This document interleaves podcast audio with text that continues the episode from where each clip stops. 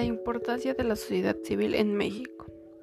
La Constitución Nacional en su artículo 14 indica todos los habitantes de la nación gozan de los siguientes derechos conforme a las leyes que reglamenten su ejercicio, a saber de trabajar y ejercer toda industria lícita, de navegar y comerciar, de peticionar a las autoridades, de entrar, pertenecer y transitar y salir del territorio, de publicar sus ideas por la prensa sin censura, de usar y disponer de su prioridad, de asociarse con fines útiles, de profesar libremente su culto, de enseñar y aprender. Las organizaciones de la sociedad civil se desarrollan en un contexto complejo a relacionarse con el medio determinado por sus propios objetivos en un contexto inmediato en el que manejan todas sus variables pero sobre el que pueden influir y un contexto más general sobre lo que es muy difícilmente influir en sus variables, la economía mundial, los desplazamientos y cambios demográficos. Se puede explicar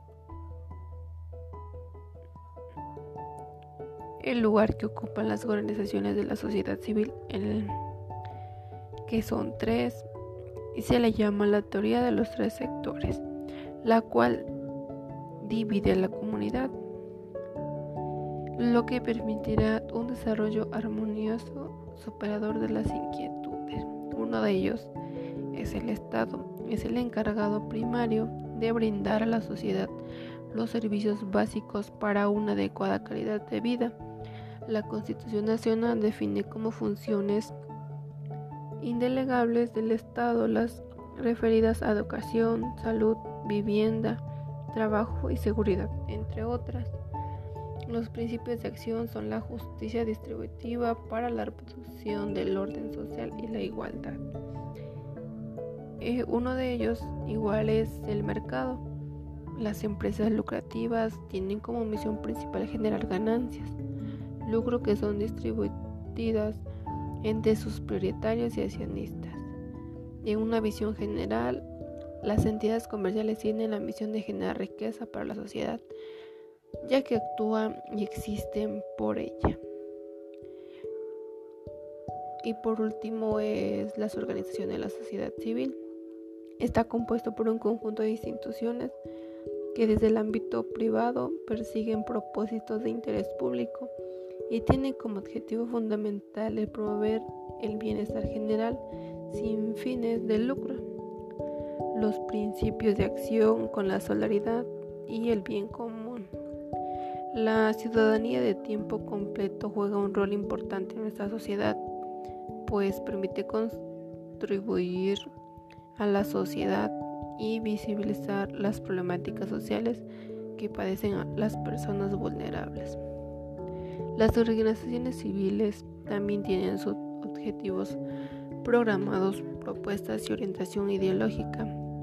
Y para participar en ellas, conviene que te informes acerca de las que existen y de las cuales tienen una finalidad. Algunas personas piensan que dentro de una democracia, la participación ciudadana consiste únicamente en elegir a través del voto a personas que nos representen en el puesto de gobierno. Acudir a las urnas, aun siendo un derecho fundamental, no es la única forma de participación para que una democracia funcione.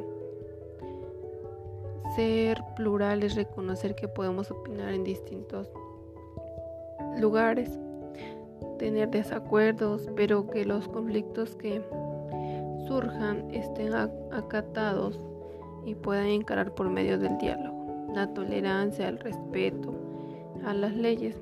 Ser ciudadanos no tiene que ver solo con los derechos que el Estado reconoce a quienes nacieron en su territorio, sino también con las prácticas sociales, culturales que, que dan sentido de pertenencia a quienes poseen una misma historia compartida. La participación se da cuando actuamos cuando realizamos alguna actividad que requiere de nuestro interés, entusiasmo, compromiso. La familia, la escuela, la sociedad de alumnos, la colonia, el conjunto de amigos son piezas fundamentales en México.